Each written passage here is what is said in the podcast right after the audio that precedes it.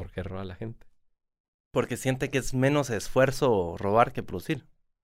Correcto. Entonces te pongo un ejemplo. Si vos venís y yo te digo, va, vas a venir aquí y vas a trabajar una hora conmigo y yo te voy a pagar mil dólares. Y por el contrario, ¿o sabes qué? Tiremos los dólares a la basura. Te voy a pagar 60 mil satoshis. Estamos. Y, o te puedo decir, mira, vas a ir a la esquina, vas a vigilar a la gente y vas a con pistola, porque si no, no te sueltan la plata, vas a ir y vas a robarles y te van a dar el equivalente a mil satoshis. Eso es lo que vas a poder robar con una hora de tu esfuerzo. ¿Qué elegís hacer? ¿Trabajar conmigo por 60 mil satoshis o ir a robar por mil satoshis? Pues, y es que hasta parece absurda la pregunta, ¿va? y cuando uno se la hace inicialmente es absurda porque normalmente es lo que sucede cuando robas, que sí en efecto por menos esfuerzo puedes conseguir un beneficio monetario mayor, pero es lo que pasa en Bitcoin. En Bitcoin ser un participante honesto es muchísimo más redituable que ser un participante deshonesto.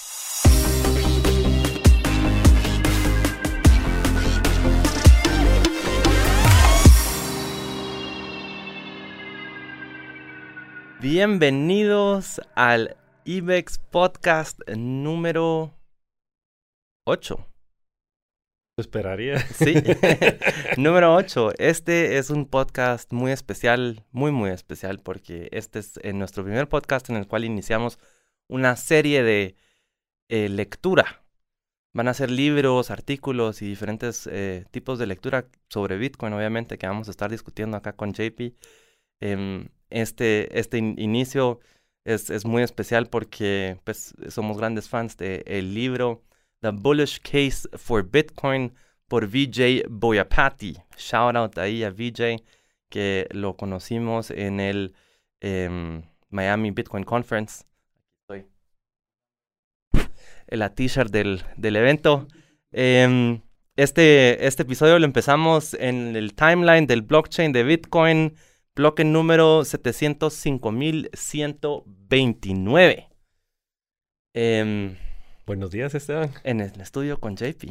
Qué gusto tenerte en el estudio. Por primera vez, creo que es la primera vez que puedes venir. Segunda. Yo no estaba la vez que viniste, ¿o sí? Sí. Ya ni me acuerdo. Bueno, qué bueno tenerte acá. Y una pequeña introducción al Bullish Case for Bitcoin. Hay una. Este nace como un artículo, una serie de artículos publicado en cuatro partes. Después lo publican en una parte y ya existe la traducción en español, es la tesis alcista de Bitcoin. Muy recomendado que lo lean, ya sea en inglés o en español. Y si tienen la oportunidad, está en Amazon, está en... Ya tendrá audiobook, esos no buscamos. Bueno, ahí en los comentarios, ahí escribí si, si tiene audiobook y van a venir los links a los artículos en, en los comentarios, o bueno, en la descripción más bien de, del video.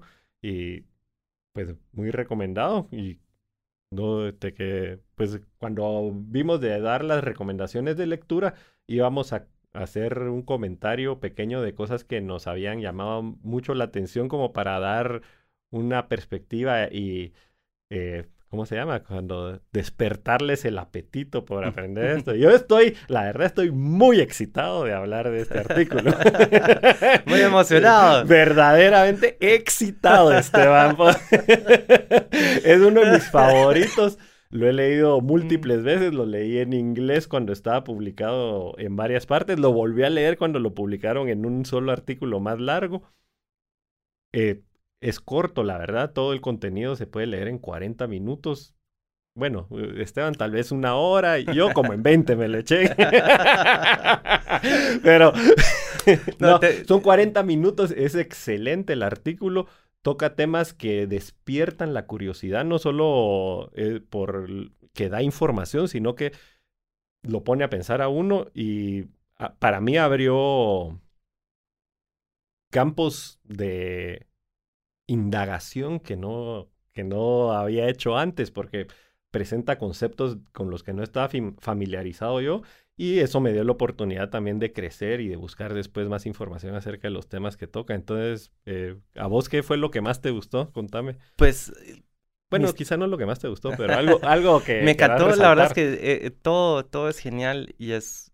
Y por eso estoy tan emocionado también de hacer esta serie, porque al final esto es un llamado a abrir la mente, a mm, buscar y nutrir esa curiosidad que uno tiene interna y está en uno, pues responder las, las, las preguntas, hacerse las preguntas adecuadas, responderlas.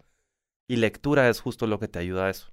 Entonces, si, si no te pones a leer, si no pones a buscar artículos, libros y a profundizar, pues realmente nunca eh, vas, a, vas a entender la magnitud de la revolución que estamos viviendo ahora, que eh, sí, Roaring Twenties se vienen, pues. Entonces, el artículo yo lo leí cuando, cuando salió, me pareció genial, sí, fue justo esos artículos que te llevan más profundo en el, en el rabbit hole. Em, en gran parte lo que me ayudó mucho es poner en contexto de que Bitcoin es em, la suma de muchos intentos previos también.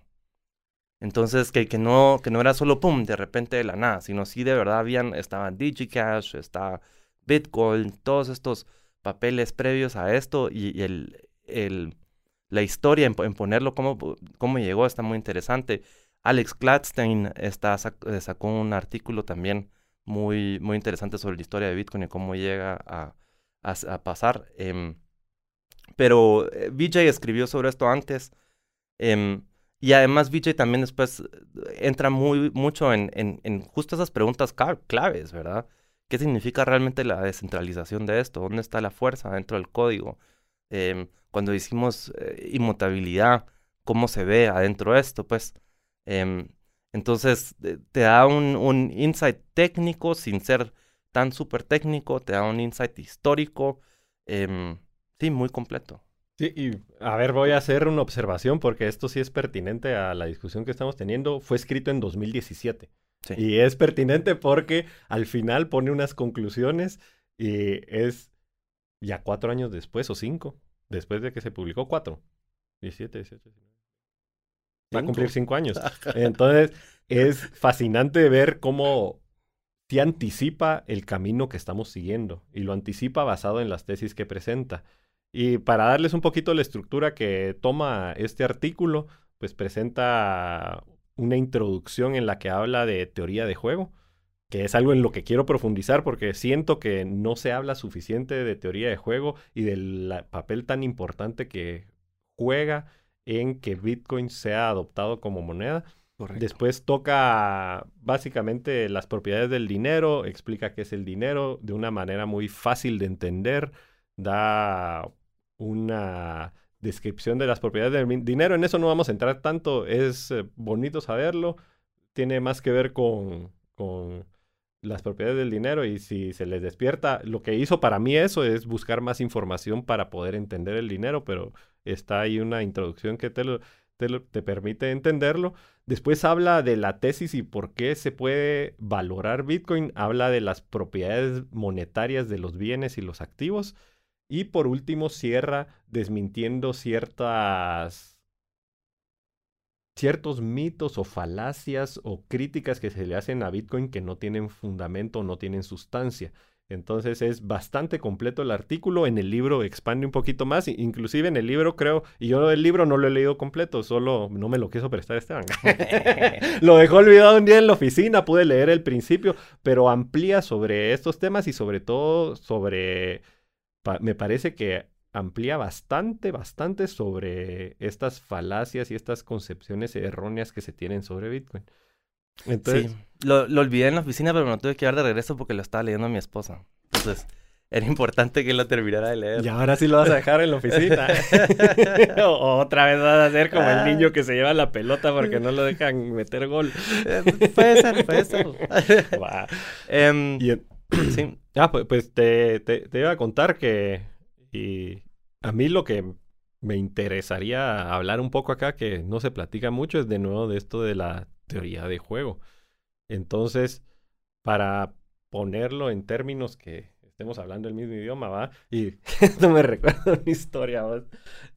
Y escuchen esta historia porque es relevante a que estamos discutiendo y estamos interpretando un texto tuve una plática de Lightning Network y entonces teníamos que dar recomendaciones de cómo se tenían que hacer ciertas cosas. Y vine y eh, o escuché cuál era el problema y todo y las recomendaciones. días después llegan conmigo y me explican que estaban teniendo un problema. Pues, y el problema que estaban teniendo sentí que era específicamente que estaban yendo diametral 180 grados, o sea, diametralmente en contra de las recomendaciones que había dado yo. Y me quedé y me empecé a frustrar y así eh, eh, en los mensajes, abrí el WhatsApp en la compu, ya no me daban los dedos para el celular y pa, pa, hasta me dolieron las uñas de estar typeando, me las tuve que ir a cortar inmediatamente después. Y, entonces ya escribí todo dije, no, tengo que levantar el teléfono.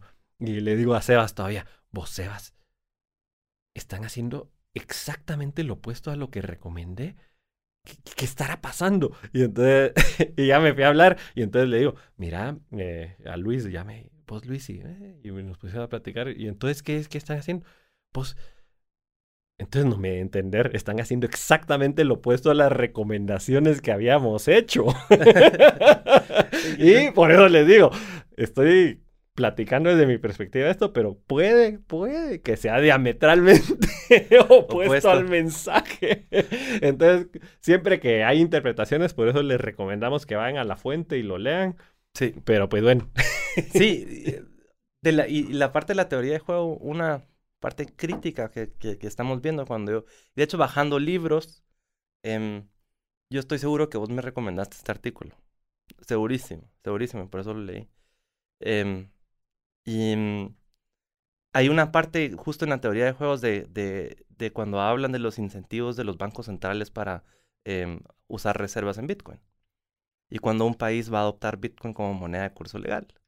Yo leí eso en ese entonces y dije, wow, sí, por supuesto, fijo va a pasar, fijo va a pasar. Pero va a pasar en unos cinco años, tal vez así siendo súper optimista, diez años en términos realistas. Y, y, ya no es aquí. Y ya diste spoiler de lo que yo quería para el final, pero sí, era lo que les decía, que fue muy... se, anticipó, ponerlo, se anticipó, mucho, cabal, porque... Y era lo que les decía, al final habla de cómo hay un incentivo y cómo la teoría de juegos dicta que van a haber países y sobre todo los países que tienen poco control sobre su dinero o que están limitados globalmente por las estructuras que hay ahorita de intercambio, por la hegemonía monetaria que hay del dólar en la región asiática del, ¿cómo se llama? El yuan, yuan, sí, del yuan, en Europa el euro, y entonces cómo están incentivados los que no tienen control sobre su, digamos, su destino monetario de adoptar Bitcoin, y es justo lo que sucedió ahora en 2021.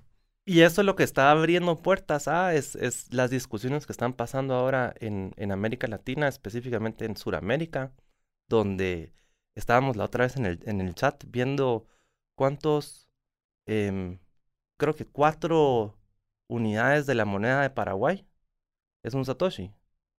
Ah, anoche. Ahorita ya han de ser seis. Ajá, guaraní creo que se llama. Guaraní, guaraní. te dan por un Satoshi el Bitcoin se divide en 100 millones de parte. Un Satoshi es la unidad base. Ahorita por un dólar te dan como 1500 Satoshis. ¿sabes? Ahorita, eh, la semana pasada estaba en 2000. Entonces son por un dólar 1500 Satoshis. Pero por un Satoshi te dan anoche cuatro guaraníes. Hoy ahora cinco. No, me, pues sí, porque ya subió de precio. Subió de precio. Cabal, en la noche estamos de celebración. Qué buen pump. 60, 60, 60. 60, 60, Pero, y regresando a lo de la teoría de juego, y eh, que es bastante complicado de entender porque es una abstracción grande. Pero ah, lo ponemos en términos simples y mi hermano daba una muy buena explicación, sobre todo cuando eh, explicaba por qué Bitcoin funciona como funciona y te hacía la pregunta ¿por qué roba la gente?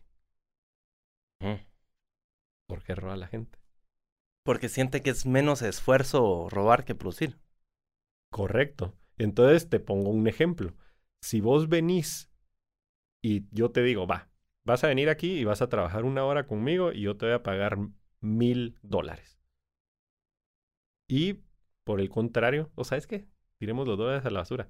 Te voy a pagar 60 mil satoshis. Estamos. Y, o te puedo decir, mira, vas a ir a la esquina, vas a vigilar a la gente y vas a con pistola, porque si no, no te sueltan la plata, vas a ir y vas a robarles y te van a dar el equivalente a mil satoshis.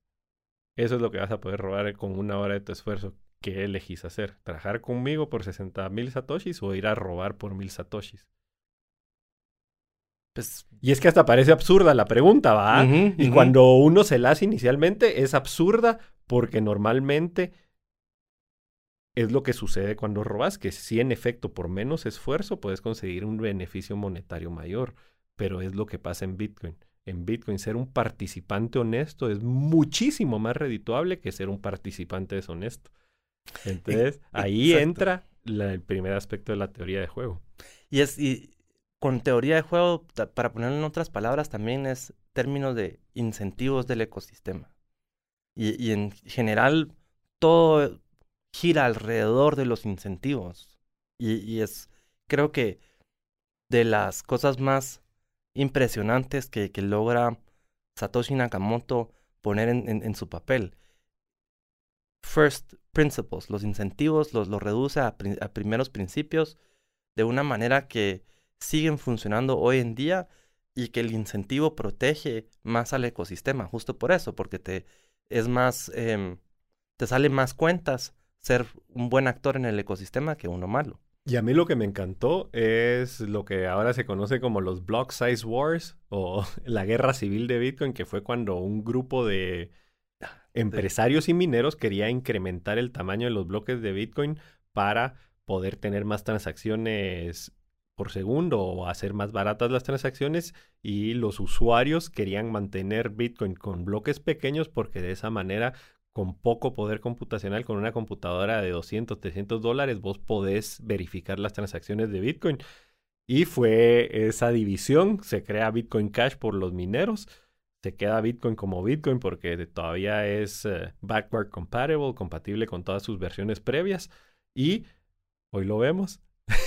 ya ni siquiera hay que seguir el precio de, del Bitrash porque ya es tan bajo que What? nadie le pone atención. Ajá, Y- exacto. Realmente hubo gente que hizo lo que el ejemplo que te dije, se fueron a querer robar, a participar deshonestamente y recibieron un- una recompensa órdenes de magnitud menor a si hubieran participado honestamente en Bitcoin, en el protocolo de Bitcoin. Entonces eso ya se vivió em- empíricamente. Y es, y es como lo que ya anticipaste de que la teoría de juego dice, es que van a haber naciones-estado que van a estar incentivadas a adoptar Bitcoin. Eso te dice también, las personas están incentivadas por cómo está estructurado Bitcoin a participar honestamente. Y es una de las bellezas que tiene el protocolo. Sí. Llevándolo y para ponerlo también como en contexto desde afuera, tenemos que analizar los incentivos del ecosistema en el cual participamo- participamos hoy. Incentivos democráticos, incentivos de la empresa privada, em, incentivos de la banca tradicional, ¿verdad? Entonces, ahí, eh, ahí sin... Y no lo estoy diciendo con en absoluto mala fe, porque yo estoy seguro que las personas que lo están empujando y todo lo están haciendo en su mejor esfuerzo y lo están haciendo con sus mejores intenciones. Pero ¿cuál es el incentivo del político específicamente? ¿Verdad? Em, ¿Cuál es el, el sentido de la política como tal y del gobierno como tal? Entonces, el, el problema cuando ves los incentivos de poder es que el poder para poderse mantener en poder tiene que frenar la innovación, porque si no le van a ganar. Y fíjate que eh, más allá de eso, y esto lo leí creo que con Murray Rothbard, tal vez más adelante entramos en, en eso, Oh, porque yeah. sí es, eso sí es denso. Denso, este es lindo. Sí. Rothbard es pesado. Entonces, pero sí decía, porque cuando vos tenés una relación comercial entre personas, e incluso, y esto se puede expandir entre empresas, si es voluntaria esta relación, la única manera de poder yo eh, interactuar con vos y sacar valor es entregándote algo que vos valorás más que lo que me estás entregando, que el dinero que me estás entregando. Y entonces, al final, el objetivo de cualquier empresa económica es satisfacer las necesidades del prójimo, porque esa es la manera que haces dinero. Pero cuando te vas a una estructura del Estado en la que dependemos y entregamos el monopolio de la fuerza, y después, sumado a entregar el monopolio de la fuerza, vos tenés eh, otro montón de funciones que se, como garantizar la salud del pueblo, eh, hacer carreteras, educar a los niños y así. Entonces, la manera en que vos conseguís clientes, por llamarles de una manera, ya no es ofreciendo el mejor servicio, sino que es coercionándolos a utilizar tus, se- tus servicios. Y es lo que pasa ahora con, y vamos a regresar al dinero, y es lo que sucede ahorita con las leyes de moneda de curso legal, que estás obligado a usar la moneda de tu jurisdicción. Y si no la querés usar, hay consecuencias graves. Y adentro de esto de, la... eh, Los gobiernos te empujan su moneda, pero al final, hoy, por primera vez en la historia de la humanidad, em, el pueblo tiene la opción a optar a una moneda que no está, no puede ser coercida por, por su, por su gobierno y los intereses de su gobierno. Y a lo que estábamos hablando de cuatro o, ahora seis guaraníes a un satoshi, em, básicamente ese es el, el, el- tema, ¿verdad? Em, lo que estás... Antes no tenías una opción, El Salvador, y quitam- quitemos política y incentivos políticos de Bukele totalmente al lado. En sí, él analizó adecuadamente la situación de su país, entendió los, los principios de, de Bitcoin y creo que lo aplicó por las razones correctas en ese sentido. Y hoy estamos viendo que está funcionando. ¿Por qué? Específicamente, no solo porque está reduciendo el costo de transporte, o sea, de manejo de dinero entre fronteras de Estados Unidos a El Salvador, sino también porque ahorita El Salvador literalmente es el único país en el mundo que tiene una estrategia para pagar su deuda. No hay ningún otro que tiene una estrategia para pagar su deuda. ¿Por qué? Porque al político no le importa. O sea, el incentivo del político es cumplir con su término, salir con la mejor cara en su término y ya después el resto de los problemas se los pasa al siguiente. Sí, es muy Y esa chibolita de, de, de deuda se la han pasado y se la siguen pasando y se la siguen pasando y se la siguen pasando. Entonces, ¿qué es el incentivo ahí para arreglar? Que es lo que estamos viendo ahora en la política monetaria moderna de Estados Unidos y que nos está eh, impactando a todos con la inflación. Em, es que están imprimiendo más dineros para más dinero para regalarle el dinero a las personas y que las personas puedan atender sus necesidades. Pero el reto ahí es de que entonces hay más de algo que supuestamente tiene cierto valor, entonces se devalúa, pues, porque es más barato. Voy a aprovechar eh, lo que mencionaste ahorita y la verdad es un tema que sí le he dado bastante pensamiento o le he dedicado bastante tiempo a pensar acerca del tema y es una de las cuestiones más eh, importantes que la, que la población en general deberíamos de estar platicando. ¿Qué estamos haciendo como sociedad con nuestro dinero? ¿Cuánto daño nos estamos haciendo? Pero vamos a regresar a- al tema del día, a, a lectura. Es que todo y esto él es- menciona, está cabal, y, y él menciona de los bienes, de los bienes monetarios. Habla. Eh, aquí estamos hablando del dinero. Y sí hace la observación que el bien monetario no es que tenga un respaldo. Y hay un tweet que lo condensa muy bien ese, ese pensamiento. Ese tweet no fue de Villa y, perdón que no me acuerdo ni quién fue, pero que dice, es que el dinero, nada respalda el dinero más que el costo que tiene producirlo. Y ahorita el costo de producir dinero básicamente se redujo a cero para los gobiernos porque con unas hacen un tecleo y pueden ingresar más cantidades de su unidad monetaria, como sucedió aquí en Guatemala, 29 mil millones y medio. Ya los tengo cansados de mencionar eso, pero cayó el cierre del país por COVID y se echaron el paquetazo. Ahí eso no tuvieron que ni encender imprentas, ya solo lo teclean. Y entonces tiene mucho que ver qué es lo que le da valor al dinero. Y es algo que hemos platicado un poquito y ya lo mencionamos en el podcast con Andy. Le hacía la mención, es que ya no hay que pensar del precio de Bitcoin, hay que pensar cuál es su tasa de cambio con las otras monedas. ¿Por qué? Porque el dinero en sí, y esto lo menciona Villay en el artículo y lo dice mucho más elocuentemente de lo que yo lo puedo decir, el dinero no tiene un precio. Es una mala manera de conceptualizarlo. El dinero no es ni barato ni caro. Si estás pensando en que Bitcoin es barato y caro, lo estás pensando equivocadamente porque no no funciona así. El dinero lo que tiene y las diferentes monedas lo que tienen y lo que les da valor es la adopción, qué tan aceptadas son. Y entonces, basado en eso, y lo vamos a regresar a un término que se usa acá y un concepto que se platica, es el equilibrio de Nash. Y entonces el equilibrio de Nash lo que dicta es que se alcanza un equilibrio cuando la mejor estrategia es no hacer nada. Y entonces lo vamos a traer a Bitcoin. Ahorita la mejor estrategia para Bitcoin es solo comprar Bitcoin y no hacer nada con él. Es tenerlo guardado. ¿Por qué?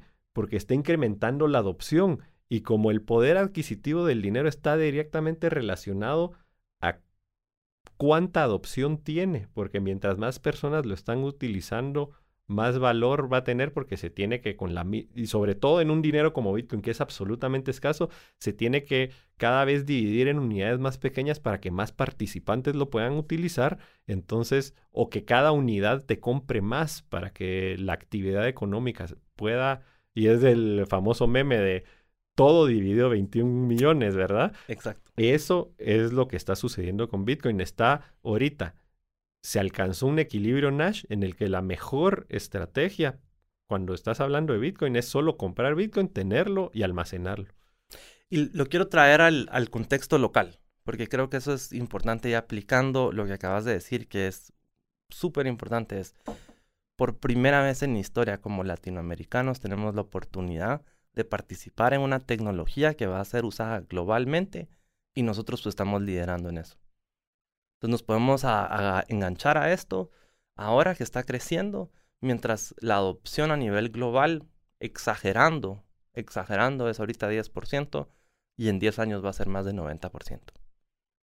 Entonces, por eso es que los invitamos a, que lean, a que estudien, a que abran su mente, porque esta oportunidad no se vuelve a repetir. Y, y sí, siempre te vas a poder subir al tren. El tren de Bitcoin nunca te va a dejar. Pero Hoy la, la oportunidad que tenemos es única, es enorme. Y una Latinoamérica respaldada por un activo digital eh, limitado que se va apreciando a la velocidad de la economía global, lo que nos da es el poder de como latinoamericanos estar en paz, no estar compitiendo siempre bajo la presión del mercado y poder encontrar nuestro nicho, sacar productos de calidad y venderlos al precio adecuado. Sí, y poder mantener y retener el valor de esos productos que vendiste. Que no se erosione ese poder adquisitivo que en el momento que vos entregaste un producto adquiriste. Y es, sí, es uno de los puntos. Y ahí entra otra de, la, de las eh, conceptos que, que habla Vijay y que es eh, importante resaltar, y aquí entramos a lo de mitos, y que dice que Bitcoin es muy volátil. Y entonces esta es otra manera equivocada de ver, es una teoría falaz, porque cuando estamos hablando de que algo es muy volátil, no estamos refiriéndonos a que hay cambios bruscos de precio.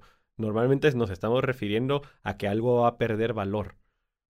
Y que entonces vos vas a ahorita comprar Bitcoin y perdí la mitad de mi dinero en tres meses. Y entonces, por supuesto que hay personas que les ha sucedido eso. Y es porque están pensando mal y no tienen claro qué es lo que deben hacer. Bitcoin, y lo decís muy bien vos y me encanta, y ahora yo se lo digo a todos, es más, y le digo a Marcos, Marcos, Marcos es eh, un vendedor aquí en la empresa. Marcos, esto es lo que tienes que decirle. Es más importante, más importante que, a precio, que a qué precio compras Bitcoin es cuánto tiempo te esperas antes de usarlo. Y ya ni siquiera es de venderlo otra vez porque ya no estás pensando en venderlo. Es, Nunca. Sí, hombre, es el poder adquisitivo que tenés y eventualmente te vas a gastar eso porque nos vamos a morir. Tampoco te vas a ir a la tumba y... no, pero eh, nunca voy a vender mi Bitcoin. Em, se lo, es, es, es, es algo como, como los Patek Philips, los anuncios esos que solo lo estás usando para la siguiente generación. Se lo das a tus hijos y a tus hijos, y, tus hijos se lo tienen que dar a, tus, a sus hijos, y consecutivamente y nunca vender. Nunca vender. Eso no significa monetizar. Mira, yo creo que cuando termine el proceso de monetización de Bitcoin, sí va a ser una estrategia de, de nuevo. La mejor estrategia va a ser ya no usar otro dinero. Entonces vas True a that. entrar a intercambio directo con Bitcoin. Y es otra cosa que, Que habla. buenísima del libro, Sí. que es cuándo es el punto que empezás a utilizar un bien como medio de intercambio. Y menciona que el mejor momento, el mejor momento, el momento en que sucede que se utiliza un bien como medio de intercambio es cuando ya el costo de hacerlo es me- menor a las alternativas y significativamente menor en muchos casos. Entonces ahorita el costo de utilizar Bitcoin como medio de intercambio todavía es alto. ¿Por qué? Por esto que mencionábamos, que puede cambiar el precio de momento a momento comparado contra otras monedas. ¿Por qué? Porque si hay una barrera de entrada, todavía la interfase de usuario, eh, la responsabilidad que hay que asumir para vos manejar tus propios keys si querés usar Bitcoin completamente soberano, es, es alto todavía. Es como cuando, y estábamos hablando de esto, cuando empezaste a usar mail. Yo me acuerdo, lo- mi primer email que tuve, tenías que hacer todavía el setup de tu POP 3 y tenías que meter el IP por donde iban a entrar los mensajes. No te acordás de eso. Y tenía todavía un setup, Windows 3.1 traía un setup wizard que te lo hacía fácil. y entonces ya, ya, ya te describía, va, en este campo metes este dato, en Este este campo este otro y así. Y entonces configurabas tu email para poder mandar y recibir emails. Y si te desconectabas y había que conectarse. Y si ven la película You've Got Mail, y eso me estoy acordando todavía, incluso que era un servicio custodial y que no era internet, internet, sino que era la red de ellos, que era America Online. Para recibir emails, te tenías, sí te tenías que conectar al World Wide Web. Entonces le dabas cargar los emails y se descargaban los emails y te iban llegando pum, pum, pum, te iban llegando poco a poco los mails, se iban descargando a tu servidor en tu compu.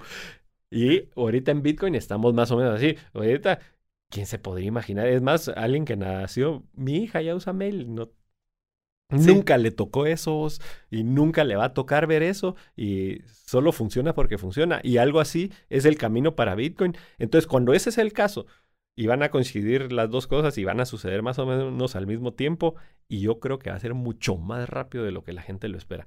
Mucho va a ser ese valor de intercambio contra otras monedas va a ser irrelevante, así como ahorita es irrelevante si compras Bitcoin hoy que vale 60 mil dólares o en un futuro que, o que lo compraste cuando valía 30 mil. Para un argentino eso es irrelevante. ¿Por qué? Porque el peso argentino Exacto. ya ha perdido más valor más rápido que cualquier cambio de precio que pueda tener Bitcoin. Justo agarrándome de eso, y hay otro libro que tal vez deberíamos de hablar. Ahorita se me acaba de ir el nombre directamente, pero es el concepto de hay el único recurso que todos tenemos equitativamente eh, em, distribuido y que es limitado es el tiempo. Entonces nuestro tiempo es lo único que realmente es limitado. Todos tenemos cierta cantidad de tiempo en el mundo. Básicamente lo que estás haciendo ahorita es intercambiando lo que haces con tu recurso más limitado que tenés por un recurso ilimitado que vos no controlas. Y Entonces- arbitrario Y completamente. arbitrario completamente. Entonces, la pregunta acá es, ¿por qué lo seguís haciendo? ¿Por qué no cambias tu tiempo por un recurso que es igual de limitado? Como Bitcoin. Y es el único activo limitado que ha existido en la historia de la humanidad. Entonces, ahí me hace mu- mu- mucho sentido esto. Y justo este libro me, me puso más en contexto de por qué esto, lo que estoy diciendo, si es correcto. em, porque también necesitas entendimiento técnico y todo en términos de inmuta- inmutabilidad, por qué la fuerza y el poder de la red y todo, para poder decir lo que acabo de decir, que es un statement bien fuerte. Em, pero yo no, se los, yo no los puedo convencer a ustedes, solo ustedes se pueden convencer a ustedes mismos. Entonces busquen, háganse las preguntas y respóndanlas. Em, yo creo que vamos, vamos cerrando, ¿no? Ya llevamos un buen tiempo hablando. Ni Eh, tanto, yo, yo tengo que... Ajá, es que Nada, sí, nada, sí. Yo, yo podría seguir todo el día. Pudiéramos pero seguir bueno. todo el día y... mm, Y, pero que, quiero mencionar la, la otra parte de, de, de la ecuación esta de que Bitcoin se convierte en moneda transaccional. Y es básicamente lo que estamos haciendo ahorita y lo que se está viviendo en El Salvador. Y no solo somos nosotros, y es lo que le decía cuando nos entrevistaron en- hace como dos semanas, estuvimos en un podcast con y eh, estaba Greg Foss también en el podcast. Pero bueno, estábamos en un podcast y es algo que les quiero repetir y quiero que compartir con todos. Creo que a vos ya te lo mencioné, pero cuando se... Y es lo que me gusta de estar en pláticas, en podcast y de meterme a Twitter, que cuando uno está trabajando en Bitcoin, uno siente esa camaradería de estar trabajando al lado de un montón de otras personas que todos tienen el mismo objetivo, que es la adopción de Bitcoin. Entonces, te sentís, lo sentís que no estás solo, no estás solo trabajando por este objetivo. Y ahorita en El Salvador es lo que se está viendo. Ahorita en El Salvador sí es viable usar Bitcoin como moneda de intercambio. ¿Por qué? Porque ya hay una interfaz de usuario que te lo permite. ¿Por qué? Porque ya no tenés que utilizar Bitcoin solo como el activo, sino que puedes utilizar el protocolo de Bitcoin como tus rieles de pago. Y entonces ya si denominas en dólares, en quetzales, en guaraníes, en lo que sea, la moneda va a ser irrelevante. Y a ese camino, ahí es a donde nos estamos moviendo. Y entonces, por eso es que yo creo que la adopción de Bitcoin incluso va a suceder previo a que estos cambios puntuales del día a día en el precio se, ¿cómo se llama? Se desaparezcan o se hagan más, menos pronunciados. Porque ya tenemos las herramientas para hacer esa experiencia de usuario en la que vos, pues si estás pagando quetzales a dólares o dólares a guaraníes o reales a lo que sea, euros y yenes, y, pero lo que estás intercambiando lo intercambias en los reales de Bitcoin y ya se está utilizando los satoshis para transmitir ese valor, ya el paso que se da a decir, pero ¿por qué todavía estoy con este último punto de fricción, va? Porque aquí estamos hablando de reducir el costo de usar las cosas. Este último punto de fricción, eventualmente te das cuenta, ¿por qué lo estoy haciendo? Y llegas al punto que creo que ya estamos tanto vos como yo, que si yo voy a El Salvador, yo vengo y digo, bueno, me voy a gastar, qué sé yo, en este viaje 200 dólares o lo que sea, ¿verdad? Para acá quien va a ser diferente. Me va a gastar 200 dólares, pues compro 200 dólares de Bitcoin, me llevo en Satoshis y ya no importa. Y pues quizá vengo y en el viaje baja el precio, ¿va? Entonces eh, ya no pude irme a cenar a Verdis, me tengo que ir a cenar a, a McDonald's. Pero eh, si sube precio, regreso con regalitos. exacto, exacto. Pero ya usas el Satoshi directamente. Y de nuevo, poniendo en contexto, cuando se le quita la volatilidad a Bitcoin, yo creo que va a ser en un punto donde estemos más o menos una valoración de 10 trillones. Por ahí ya, ya va a estar más estable. Ah, Hoy y, sabes que estamos en un trillón. Un punto que nos falta. Y un punto que me... Así, es de lo que cuando volvés a leer el artículo te quedas... Te explota la mente. Viene y escribió con ese dato. Viene y dice, cuando Bitcoin esté alrededor de un trillón en valuación, va a ser... Ya van a poder naciones-estado adoptarlo. Así, eh, al clavo en la cabeza le dio, pero vos... Tenés razón, tenés razón. Y cuando volví a leer dije, qué, qué anticipación, qué visión para entender el protocolo, para entender la, los factores económicos. Por favor, vayan, vean el podcast de BJ, lean, primero lean el artículo, mejor si leen el libro, porque la información es invaluable y el beneficio que pueden conseguir es tremendo. Sí. Con esto cerramos entonces el episodio número 8, el inicio de nuestra red de, lectura. Como siempre, un gusto compartir con vos, una excelente conversación, me pudiera quedar todo el día aquí hablando. Em, gracias a ustedes por escucharnos. Y eh, yo para cerrar voy a hacer mención de los que tradujeron, de las personas que tradujeron el artículo de BJ, Carlos Beltrán e Iñigo. Ahí los pueden encontrar. Yo sé que este fue también un esfuerzo comunitario. No sé si específicamente este artículo entró en ese esfuerzo, pero sé que ha habido un esfuerzo comunitario liderado por Satoshi en Venezuela. Eh, lo encuentran a Criptobastardo en Twitter búsquenlo. Él han traducido un montón de los artículos que hay en internet hablando de Bitcoin. Me despido de todos, muchas gracias. Gracias Esteban. es un gusto tenerte acá, ojalá vengas más seguido. Te fijo. A la próxima, hasta luego.